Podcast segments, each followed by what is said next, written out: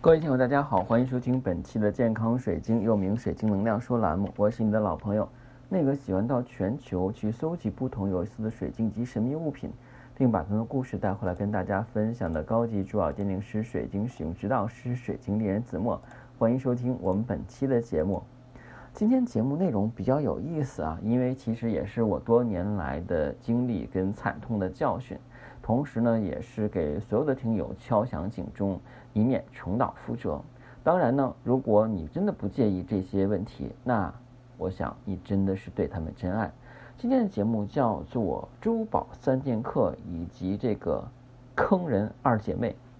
这听起来名字有点怪怪的啊，其实也不怪，是因为名副其实的坑人呀，名副其实的贱呐。为什么这么讲啊？三节课呢，是我们讲的这个色差比较大的晶石。呃，自从互联网发展以后，大家开始形成了一种习惯，就是有些时候不愿意再去实体地方了，就觉得在手机上看一看、刷一刷，哎，就可去找到自己喜欢的东西了。但是有一个问题，未必你能够见到实物跟真的物品，这个时候可能就会被一些美颜的东西所吸引，而且的话呢。当你收到东西以后，会发现啊，原来跟我想象不一样。这个里边就要讲讲我在这些年来这个犯过不是犯过的错，就是说吃过的亏。这三剑客到底是什么呢？啊，第一是书俱来史啊，第二呢就是彼得史，第三是月光史。当然还有几个类似的晶石还没有对我造成一定的影响。所以到我造成影响，就是说当我很高兴的把它们送出去。然后呢，对方也很高兴的去打开快递的时候，发现啊，原来颜色、颜值都跟之前看的完全不一样，顿时火冒三丈，把我劈头盖脸的骂一顿。啊，你怎么这么不讲诚信？为什么这个颜色跟我看到的不一样？哎呀，宝宝心里苦啊。其实刚开始的时候的话，我也是很生气的。为什么这个颜色就跟你说到颜色不一样？为啥我看到跟你看到的不一样？后来呢，我觉得。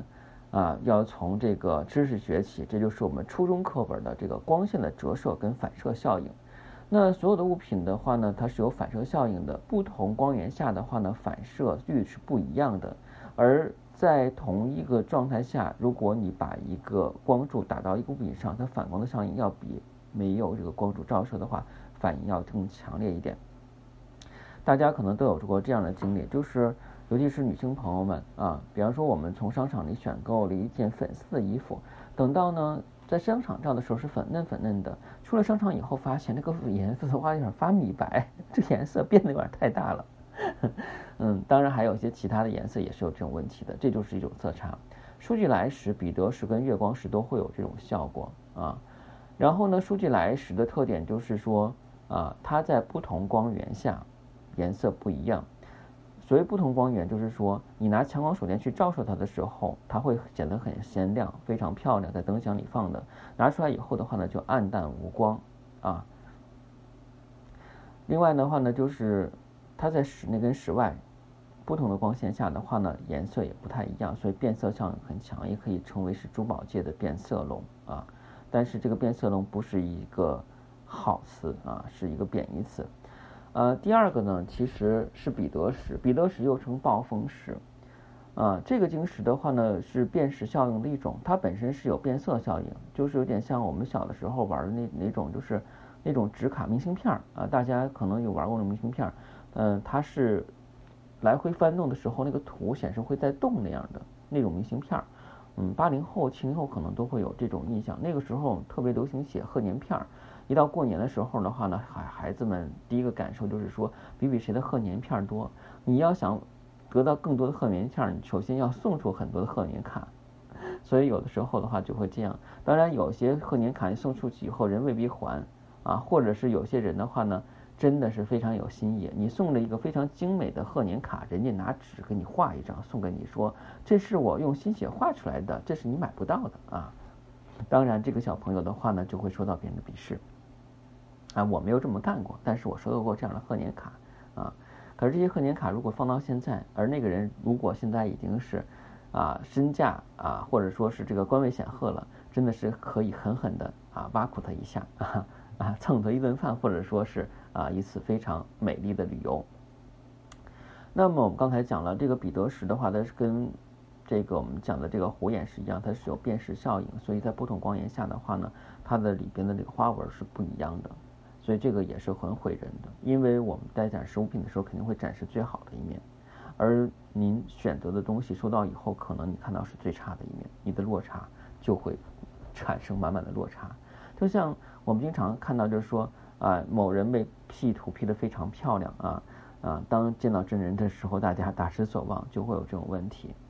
第三种的话呢是月光石啊，其实的话呢，我觉得刚才要讲的话呢，不是月光石啊，是这个极光二三。极光二三也毁人不浅。极光二三在灯箱里边拍照是非常漂亮的，因为它有二十三种不同的水晶矿物元素，所以的颜色美丽异常，而且里边还有真的黄金的元素在里边，真的是非常漂亮。但是如果你没有强光打的情况下，你又戴在手上，因为一个面的话不透光，整个看起来是黑压压的这种，什什么样子的颜色，就很难看的颜色，嗯，就感觉是衣服洗完一水有很鲜亮，衣服洗完水以后的话掉了色的，然后就变得这种，啊土不土洋不洋的感觉，呃，还有就是这个月光石啊，月光石呢，它月光效应是比较好的啊。但是顾名思，月光石要什么时候看会更美？就是晚上的时候，或在月亮底下看啊。因为我们现在住高楼大厦，而且的话呢，可能有些时候会有一些植被，还有就是如果低层的话会被这个植被挡住光线，看不到这个月光，或者天气不太好的时候，有污染的时候，有很多云层，你也看不到月光。那我们拿手电。把家里灯关了去打这个月光石，就会发出非常美丽柔和的蓝光。但是在白天看，你就可以看到一个白色的，里边还有很多冰裂的夹丝，很多的不透明的，类似于白水晶的东西。哎，那就是月光石的真身了。所以我说的话，这种东西就比较毁人啊！你今天听了这个课程以后的话呢，可能你再去选择这些东西的时候呢，如果你是颜值爱好者，就一定要避坑，因为这些东西绝对是到你手上以后的话，肯定不如啊你看到的时候要好看。这是从我们讲的这个色差上来讲的坑人的东西啊。那实物上也有坑人的，那坑人二姐妹是谁呀？一个是珍珠，一个是朱砂，这两个其实的话来讲。啊，是女性用的多一点，所以叫坑人二姐妹。珍珠的话呢，美容养颜没有问题，但是大家知道珍珠是没有办法去传世的，因为珍珠是什么呀？珍珠其实就是我们讲的碳酸钙啊，就是这个它的化学成分是碳酸钙，就是珍珠贝母的，就是那个贝壳里边的话呢，它里边存有异物，这个贝壳呢是想把异物吐出去，但是它没有手没有脚。所以它要不同不停的话去分泌粘液，把这个沙子颗粒儿的话，因为它要先吸，它怎么吃饭呀？它是要吸这个水流进去，然后的话把那些微生物啊，还有一些小的这个鱼虾什么的吃掉，然后再吐出去啊一些残渣，这是它的一个进食方式。所以在吸的过程中可能会吸到一些细泥沙，但是它有的时候吐不出去，就卡到里边去了，卡到里边硌得慌呀。就像我们讲，嗯，有些男性女性的话呢，买了新皮鞋，第一件事干嘛？在这个鞋跟后边，就是鞋内部的鞋跟后边贴一个创可贴，为啥呢？磨小，很容易把那个后脚跟层皮磨掉了啊。这个是一样的，那它也不舒服，但是它弄不出去怎么办？就会不停的分泌粘液，把这个异物包裹住。日积月累的话，越包越多，越包越多，就形成了珍珠啊。但是珍珠的美丽的话呢，它的美丽是短暂的，因为珍珠硬度非常低，所以稍一不留神的话就划坏了。而且如果你保养不到，经常洗澡的时候佩戴不摘呀，下水游泳的时候在海水里边经常去泡着呀，它就会被腐蚀，珍珠的光泽就会失去，变成一颗干不参恋的一个珠子啊。那我们讲到珍珠的话，为什么说坑人？因为你要很好小心的保护它，它不像水晶皮似，所以稍有不慎的话呢，它可能就失去了光泽。无论是天然珍珠还是贝珠，都会有这种问题。它的光泽掉了以后的话呢，像脱一层皮儿一样。光亮的皮儿掉了，那里边的东西肯定好看不了。朱砂呢也一样是有这个问题。我们知道朱砂呢其实就是沉砂，在自然界里边的话呢啊，这个天然天然的一种矿物，但是朱砂是有毒的啊。朱砂的话呢在宗教里边的话叫以毒攻毒，它是一种药材，但是呢不可以直接服用。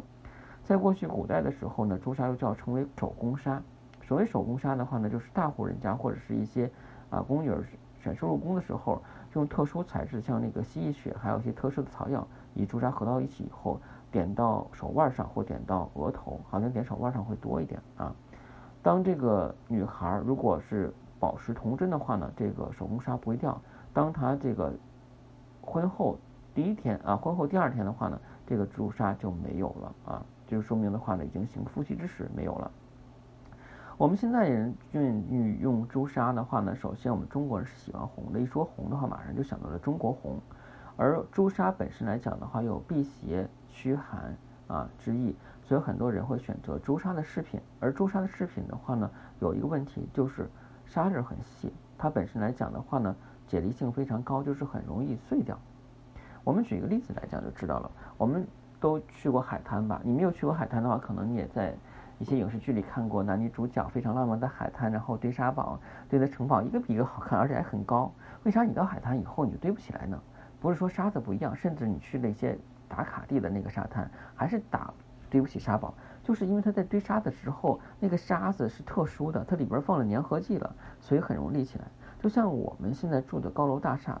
都是说钢筋水泥，水泥的话肯定里边有沙石，但是里边肯定放了一些粘合剂进去。我不懂建筑，所以我不知道粘合剂这个称谓标不标准。但是朱砂来讲的话呢，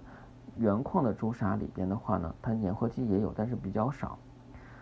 在这种情况下呢，我们的朱砂挖出来以后不好看，就像水晶没有打磨以后也是呃非常难看的。它要打磨抛光，朱砂打磨抛光以后会非常亮。但是我们讲了，它毕竟是沙子，如果那层亮皮儿的话，日积月累被你磨损掉了，它里边会出现那种小颗粒的感觉，很沙沙的感觉。我们举个例子来，你就知道了啊。咱们家大家现在都是去做饭嘛，做饭的话，现在我们都有那种合成板的台面，或以前叫大理石，但大理石据说辐射很大，现在都是那种防辐射的那种台面，但是也是一种实质的材质。你再去选择的时候，你会看到它的层面，就是里边的结构是沙粒状的。如果说这个你想象不到的话呢，你你你有没有就是呃有过以前打碎过碗或杯子的时候啊啊杯子就别说，就是那种嗯陶就是白的那种瓷碗，瓷碗打碎以后的话呢，呃我们瓷碗都是光洁的，因为抛过光的，但是打碎的那个面儿的话呢，即便是白色的，你也看到它是不会反光的，因为它的那个面儿的话就是那种很粗糙的面儿，因为它没有打磨过，所以朱砂就会出现什么问题？今天就有一个听友反映，他选择朱砂以后的话，没有多久，确实是没有多久，可能不到一个月啊，而且是原矿的朱砂啊，价格不菲。他的朱砂的话，那个气儿就掉了啊，然后的话那很难看，很难看的啊。所以今天这个节目也是要跟他去讲啊，天然朱砂就是这样的。有人说老师，我这一个前一段时间有个五十块钱三串那个朱砂，红红的挺好，这我戴了好长时间了，戴了差不多有七八年了，咋一直也没啥事儿呢？因为你那不是朱砂，你那个就可能是什么东西粘合到一起去了，由里到外都是那个颜色，所以就是磨完以后还是那个颜色，没有问题。天然朱砂的话，那个亮皮儿很容易一磨掉以后就会显出里边的东西，那就是那种红色颗红色的，有点那种颗粒物的感觉那个珠子，而且会变小。你想那朱砂的话，它是一层一层的被风化掉。就我们举例子，就是讲那个磨损率高的话，你像水晶不会磨损率高。我们橡皮大家知道，拿橡皮一擦啊，这个错题擦掉了，但橡皮也少了一块儿。朱砂的话呢，跟橡皮可以这样去理解，朱砂也会在你随着戴的过程中去磨呀，又去擦呀，然后一层层的这个去掉了。但是我们的水晶的话呢，除非你找一个砂轮，找一个东西在地上死滑，那我未必的话你都能把它划掉一块儿去啊。不信大家可以拿之前已经坏了的水晶或碎水晶去尝试一下。